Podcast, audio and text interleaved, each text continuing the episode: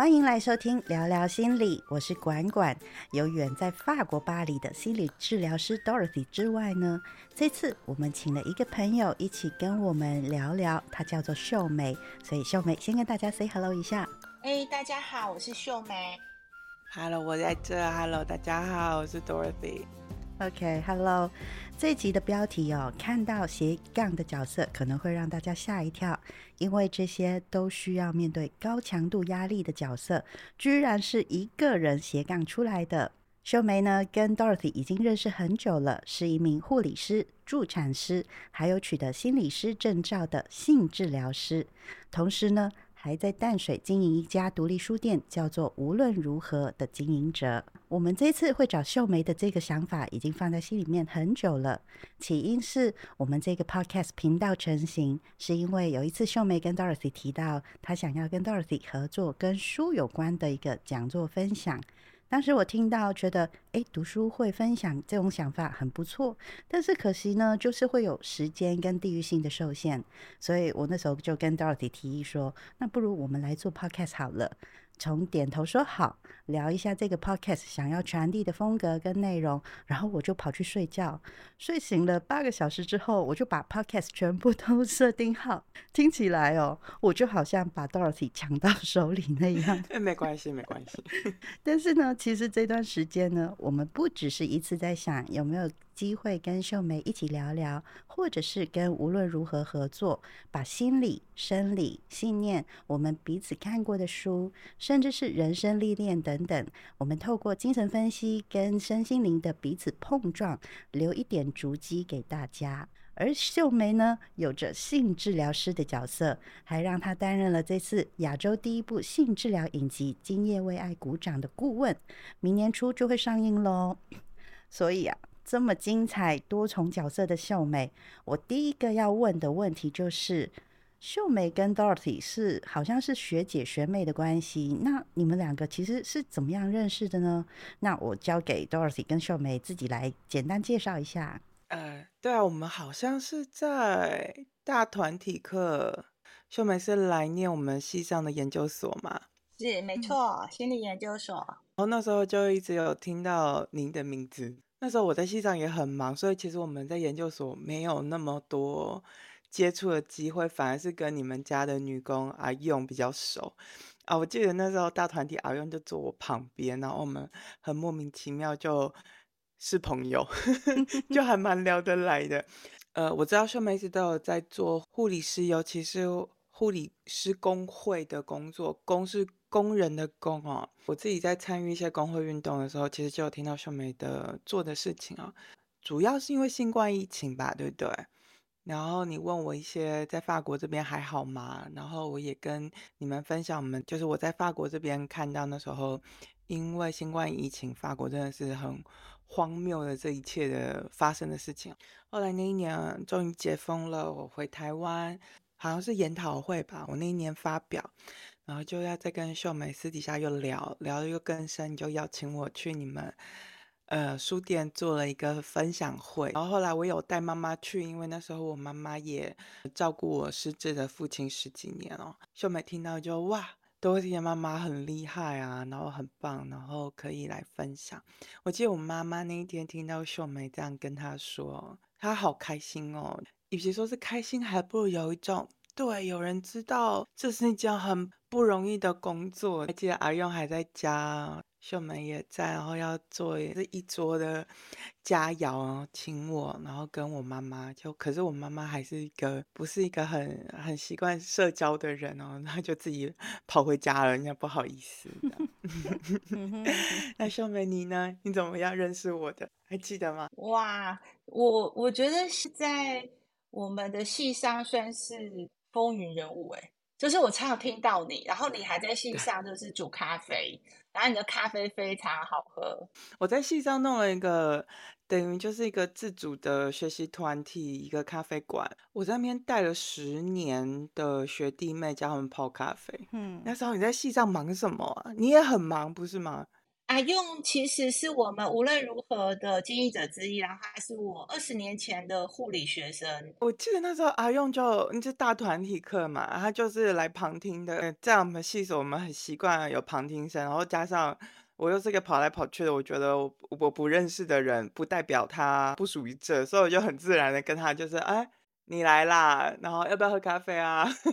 我当然我开头好像应该都这样，然后就熟起来。像是矮用或者你，我觉得直地相近的人就是会相遇。也许认识很久没有交集，呃，这是开无论如何书店要是来有很多交流，就很深刻的感受到彼此是很契合，理念很接近。嗯。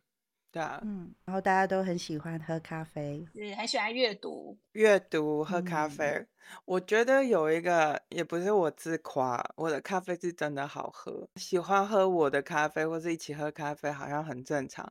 但是我去你们书店的时候，那种氛围，那种包含进去要脱鞋，然后你们里面挑的书哦。就像喝咖啡，喜欢喝好咖啡会让人放松、舒服、自在啊。去一个书店读本好书，不是喜欢阅读而已，是读本好书。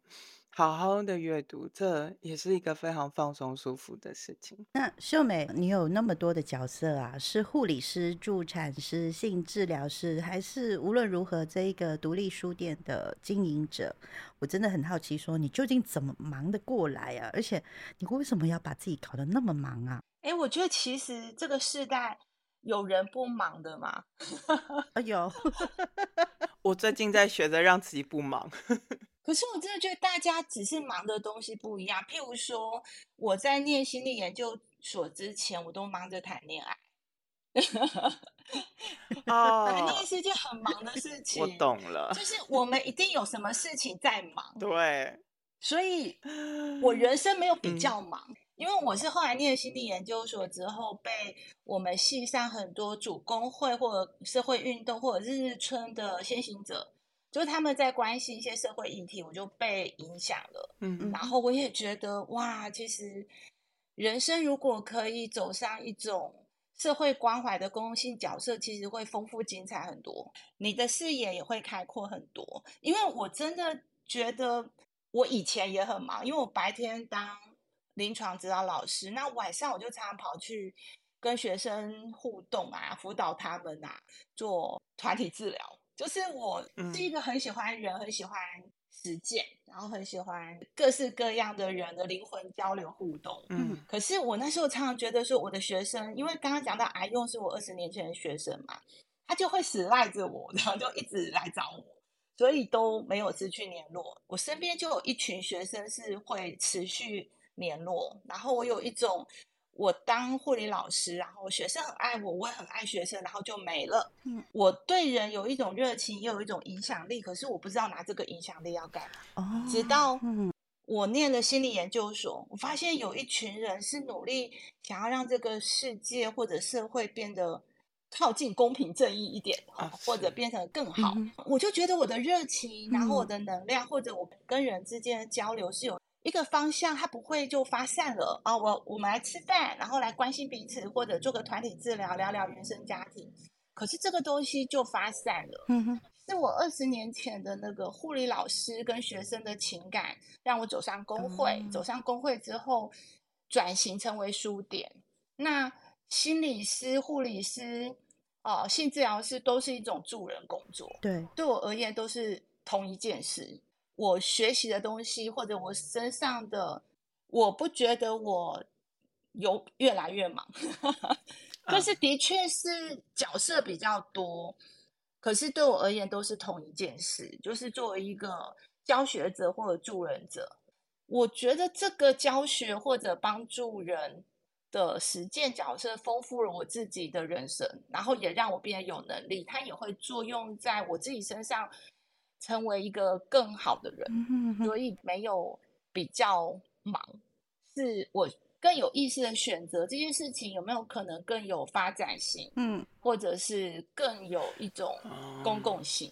你刚才说你念书的时候你忙着谈恋爱，然后你毕业以后出来工作就忙着这几个角色嘛，所以你现在是单身还是怎么样的？忙着谈恋爱的人。怎么单身，就是一直都在谈恋爱啊，只是比较不忙而已。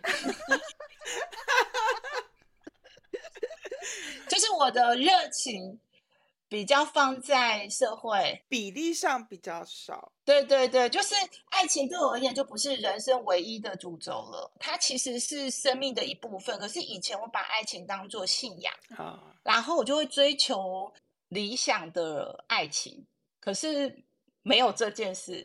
但是那你另一半不会怎么样吗？就是会觉得说，哦，你都忙着那么多，都是助人工作，但是你就相对的跟我在一起就比较时间少很多啊。可是你确定对方需要那么多的时间吗？我们之前不是才聊过，男生会说想要一个人静一静吗？我真的觉得质比量重要很多，哎，对呀，就是我可以给出很高品质的对待，而且我觉得重点是什么？他需要你的时候你就出现了，譬如他生病，然后还是他状态真的很差，然后你可以放下手上的事出现，这个比你没事跟他这边。我看你，你看我也会腻啊。嗯，这个质比量更重要，这档事啊，我不用问你年纪啊，我都很肯定你一定不是一个年轻人，因为年轻人二十郎当的时候，他就会告诉我说，我质也要，量也要，就不现实啊。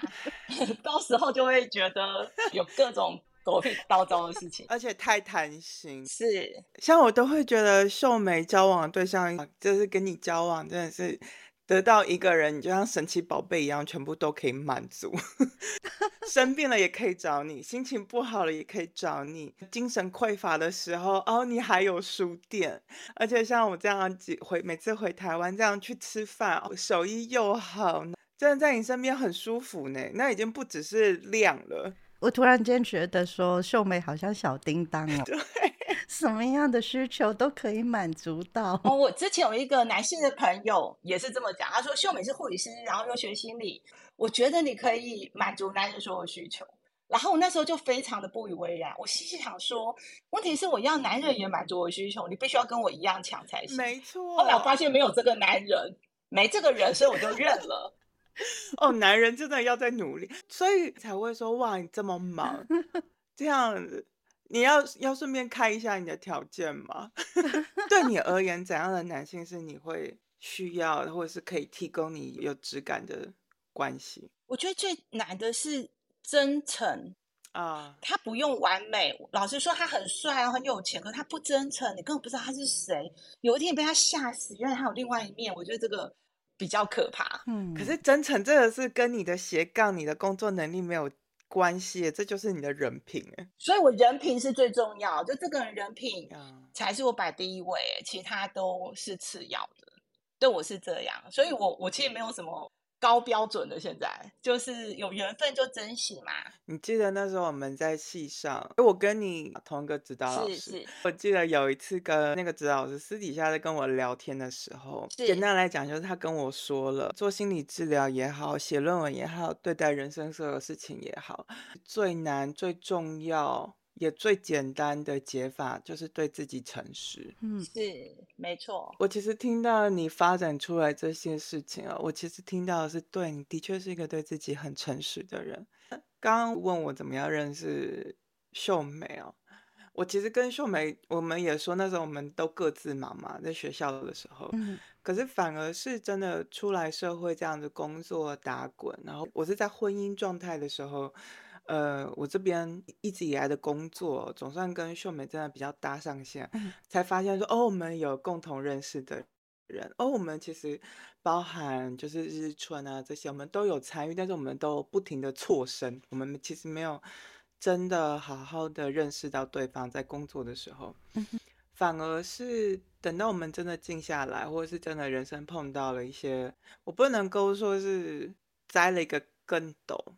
就像秀梅说的那种，现在谈恋爱啊、爱情啊，它不是人生全部的时候，就是我们终于把重心转向除了爱情以外的人生的时候，哎，我们就看见对方了，然后看见一个也对自己很诚实，然后也可以对别人真诚的人。书店其实是一个大坑，然后工会也是一个大坑，人生有时候是需要一个坑把大家聚在一起。讲到书店那个大坑哦，我要跟你说，就是其实前几个礼拜啊，我有去淡海某一个国小接一个工作，然后我准备回台北的时候，我就因为我知道你的书店就在淡水捷运站附近，所以呢，我就等书店开店的时候，我就上去。那我发现说里面的书其实还蛮特别的，也不能够说全部都是跟心理有关的书，因为我看到有周梦蝶的书，因为我家里头也有周梦蝶的书，然后呢，还有一些融合学派很喜欢的童书，比方说是小王子啊这些。那时候我进去以后看了一下，其实。你会让我想到以前一部电影，叫做《You've Got Mail》电子情书。小小的书店，但是它有着很温暖的气氛。而且你们的书店有一个阳台，然后走出去的时候啊，就看到一个无敌淡水河，漂漂亮亮的一个景色。我蛮好奇这一家无论如何书店呐，是怎么样选书的？你在挑书、在陈列、在销售的时候，你是以什么样的一个类别为主啊？哦，这是一个好问题，是我们书店故意不会有一个牌子，譬如说这边是心理学，这边是护理，然后这边是人文社会，没有分类。诗集我们故意没有分类，所以我期待大家来这边跟一本书相遇，是丢掉你既定的阅读习惯。像有些人比较喜欢看小说，那有些人比较喜欢看实用的科普书嘛。我们其实一柜一柜的是有我们的分类。每一柜书都有它的逻辑，可是你不会知道哦，原来这一区是诗集。嗯，很多文学或者诗的描述人的心理状态是比心理学理论更深刻的。很多小说它在刻画人性，是比心理学理论更能让人有同理，或者是更能置身处地的去想。哦，如果我是这个主角，对我就是这个主角，然后这是一个怎么样子的？情境或者是处境，嗯嗯我很希望这个书店虽然是四个护理人员开，我们也希望它是有疗愈人心的位置，或者是发生这个作用。可是我觉得疗愈人心这件事情，文学啊、小说啊、电影啊、诗啊，其实往往比知识化的心理自助丛书好很多。嗯哼，很多心理自助丛书都很说教。而且我我自己是心理治疗师嘛，我得说，与其说是说教，还不如说，它都后面有一个商业逻辑。要写成书，它其实有一定要想要卖点啊什么的。但是像我那时候去你们书店，哎。我那时候在西藏开咖啡馆，或者我后来在外面有开咖啡馆的时候，你好像都没有来做过，对不对？对，我那时候一直没有机会。你那时候也很忙嘛？我记得我在戏上弄的那个小咖啡馆，那空间真的很小，基本上你就把它当做是个外带吧。戏上的那个咖啡馆门打开，其实在后面有一把椅子，我都说那个位置是允许。哭泣的角落，也就是那时候系上，尤其是所上那些学长姐，尤其是硕博班啊，每次跟教授讨论完，就是或是他要准备要去跟教授讨论他论文的时候，都会说来来来坐，这样他就坐在那边哭也好，或者什么，或躲教授，因为刚好那个角落是我可以帮他看到谁经过哦，教授来了，但是别人看不到他，所以他压力大或什么，你就坐在那边好好喝完这杯咖啡，你休息一下。再面对你接下来的人生，所以我当我去你的咖啡馆的时候，有一种呃书店啊，你们也有卖咖啡嘛？我记得是，所以每次都说我要去那边当那个夏季女工，就是专门去卖咖啡的。我那天去中午的时间，我去无论如何，然后我进去以后看一下它的 menu 啊，有咖啡有茶，然后还有一篮是酒，是。也有派，我们的派也很好吃哦。他们家的那个阿用很厉害啊，他很会做菜，然后他研究的那个等于就是法式咸派，好吃。我第一次遇到就是我去书店，然后里面居然还可以有酒来卖的。我会在这边分享我之前咖啡馆，我那时候其实开咖啡馆也有一个。可能跟秀美这无论如何那时候有点像。十几年前，其实我那时候有个目的，我想要实验心理治疗场域跟咖啡馆能不能够结合。所以我知道他们开店有多难，因为那个账哦真的很难算，还是要要钱我们才能够付水电费的。嗯所以那时候去秀美的无论如何的时候，有种似曾相识，很熟悉，真的非常推荐大家可以去走走。我曾经的咖啡馆就是一个小小的椅子，这样让你坐在那边允许哭泣。哦，秀美的店那个整个阳台，你是真的夕阳美景，真的是。对，我觉得不只是疗愈欸，而是我们常在说我们在做助人工作好了，到底什么叫做助人？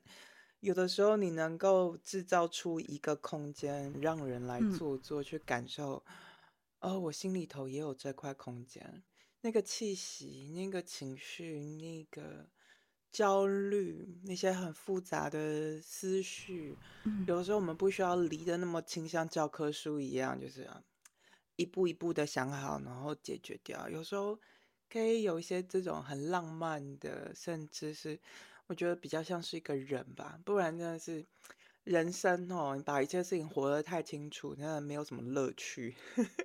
是啊，没错啊。我最好奇的其实是因为我就是一个做行销、做广告的人，就是 marketer。为什么秀美你会选择在淡水开一个独立书店？因为在我的印象中，因为我是念淡江的，淡水那边呢、那个区域其实很多人其实过去是玩啊，去吃阿给呀、鱼丸汤啊，买一堆鱼酥回家。这个地方，你觉得真的可以让人停下来他们的节奏，好好的看书，或者是去特别跑来淡水这边，然后听一个读书分享会吗？因为这样子的定位在市场上面，你会觉得有什么样的挑战呢、哦，说起来，其实书店无论如何，书店开五年，然后我们有一个非常幸运的地方是，你的问题、你的提问在之前的有何不可，作为无论如何的前身已经回答了这个问题了。嗯我们书店之前是有何不可，已经开始一年。那书店之前嗯就有金嗯石堂、成品这种非常大型的书店，还没有独立书店的存在的时候，有何是走在前面的。所以一家书嗯店它是具有嗯、呃个人风格，然后它就有独立精神。在我们书店成立之前，有何已经有十一年的招牌了。所以我们很幸运，就是当初有和要就是结束，是因为隐匿，他作为里面的老板，他生病了，然后必须要收掉，那就很多嗯人都跑来，大概有四四五十组人，开书店不赚钱，可是大家都向往开书店，所以嗯竞争还蛮激烈的。嗯我搞不清楚状况，我就去问了。就是我只是想问看嗯看，因为我那时候想要有自己的场域，我本来想要成立的是康复之家，可是因为康复之家它的经费啊，我要跟银行贷款啊什么的，就是很惊人，很惊人。然后它也有很多呃体制上的问题哦，嗯。所以我后来觉得，如果有一个空间是更自由的，然后更嗯。反行销、反资本。就是我觉得现在大家都在讲说说故事，然后可以行销，可是很多故事是假的，大家也都听腻了。嗯。很多行销都已经让大家觉得那都是套路了。所以如果有个空间是可以任性的，就我就是没有在管赚不赚钱，这个地方就是一个很纯粹人跟人交流的存在，它就考验我们是个经营者有没有一种觉醒，就是我们来养这家书店，让它变成一个不是利用这个书店来赚钱养活我们自己，而是我们无论如何都要让这个店活下去。嗯它是一个精神，几乎工会在支撑护理人员，很多护理人员很痛苦，自杀跟医院打劳资纠纷没有后盾的时候，我们四个经营者是用自己的家请这些护理人员来吃饭，然后接住他们。可是现在有一个咖啡馆，或者是它也是一个书店，也是一个居家护理所。我们嗯书店同时也是一个居家护理所，是想要实践护理的价值，也不是居家护理所能赚钱，因为真正赚钱的居家护理所一定要合并居服员，居服才是赚钱的。所以整个台湾有很多体制扭曲的地方，即便如此，真实的爱或者真实的关怀，在这个社会已经变得最稀缺了。如果我们不行销，它反而是一个最大的行销；如果我们没有想要盈利，它反而是我们最特别的一种被看见。所以，我们书店即使这五年来，我们是反其道而行，然然后逆风飞翔，可是我们还是活下来，是因为非常多人会希望我们活下来，非常多人比我们还在意这个书店能不能开下去。我们是带着这个爱跟支持的。你刚才提到有何不可的时候，我终于想起来了，因为淡水确实以前很有名的就是有何 book 这个书店，是原来你的前身就是这一家店哦，是接手了有何不可，所以我们就不用担心我们在二楼没人嗯注意到我们，因为有很多有何的书友们嗯都会循线再找到我们，然后也很支持我们。那有和的另外一个老板六八六，他在旗岩捷运站也开了另外一家有和书店，因为尹丽她其实在养病，可是最后她先生还是另外再开了有和书店。那我们都会互相支持，然后互相鼓励，然后因为开书嗯店，嗯我们的核心都是有傻瓜精神的，就是我们就不是为了利益而开书店，所以我们都变成很好的朋友。你提到就是开书店都是傻瓜，我因为现在大家都习惯买电子书，包括连我在看书的时候，其实我的实体书跟电子书现在已经接近，就是大概一半一半，甚至电子书的比例其实会开始越来越高的一个状态。那你在经营书店之下，你会觉得说面临到最大的状况，我们就是先看书这一个市场，你觉得说呃电子书的一个竞争性，你会用什么样的方法去扭转呢？我没有这种企图要扭转任何事情。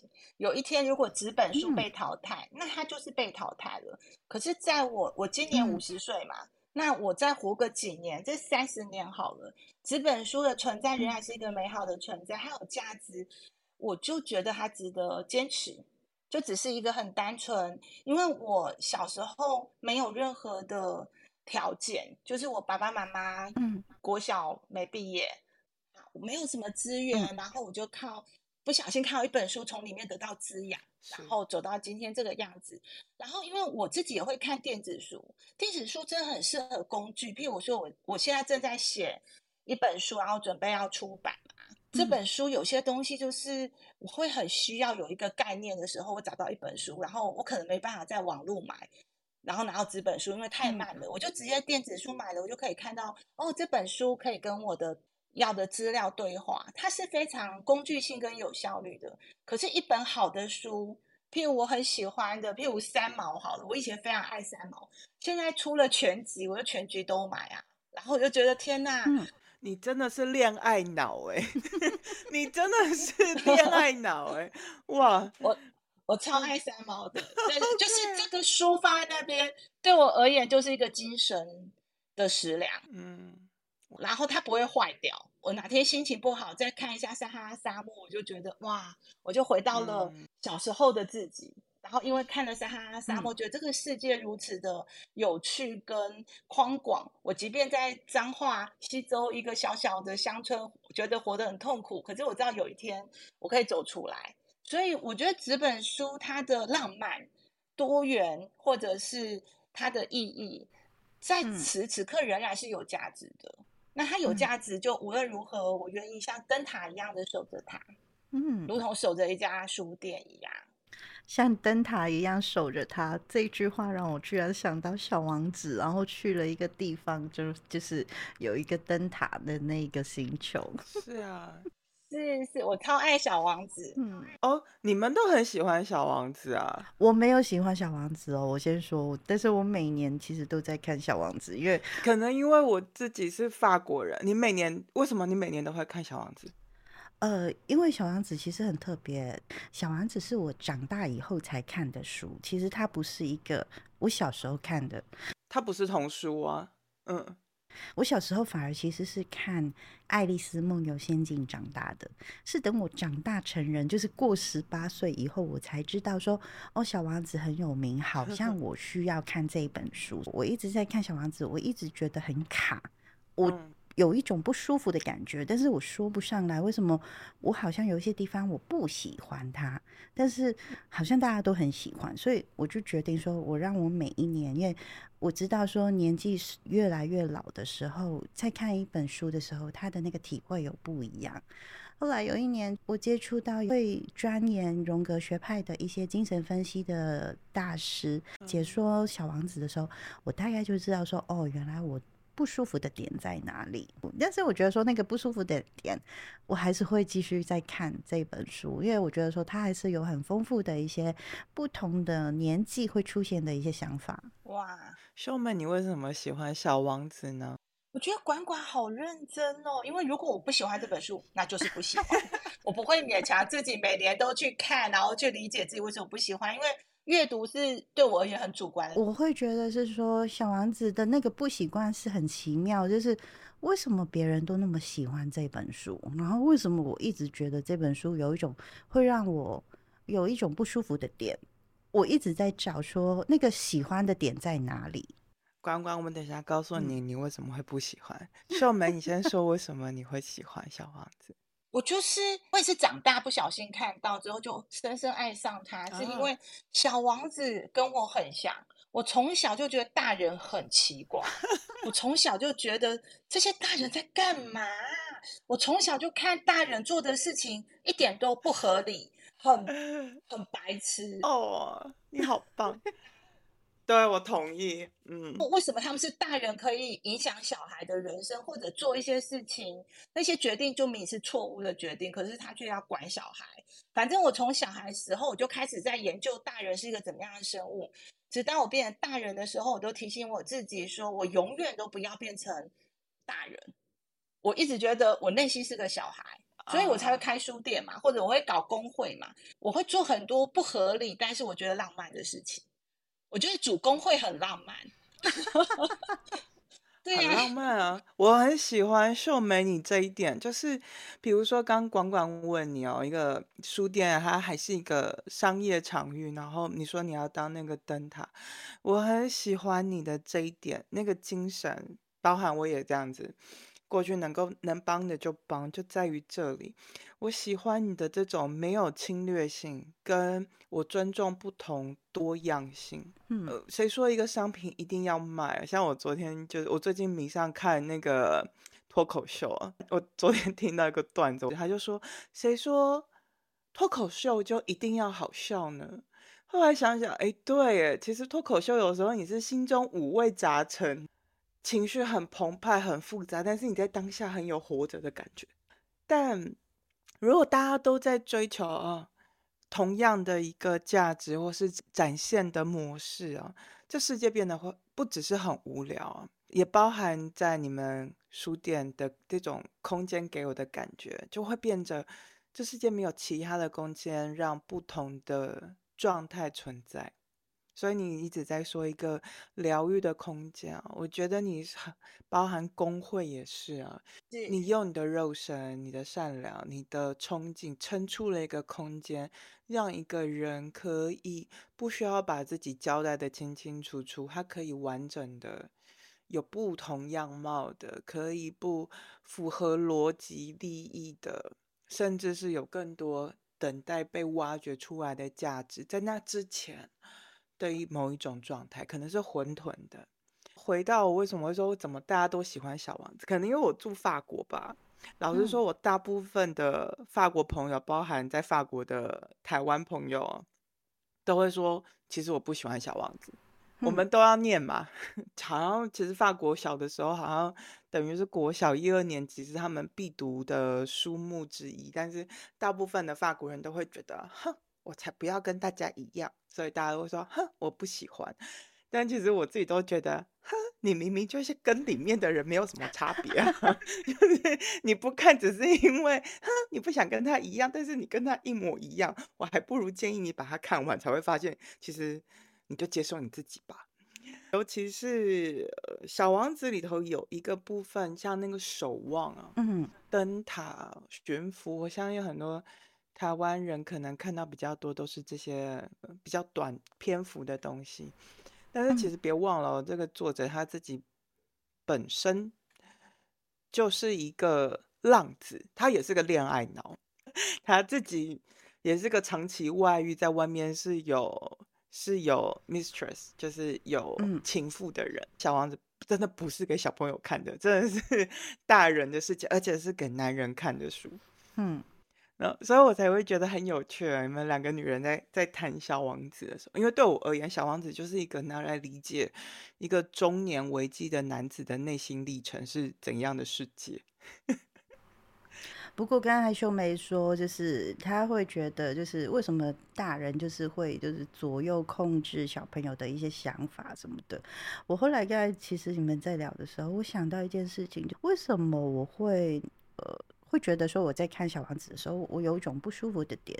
我想到说，我小时候其实我从小学的那个时期哦，我其实就是已经被我妈妈就是有点像洗脑的那一种行为观念。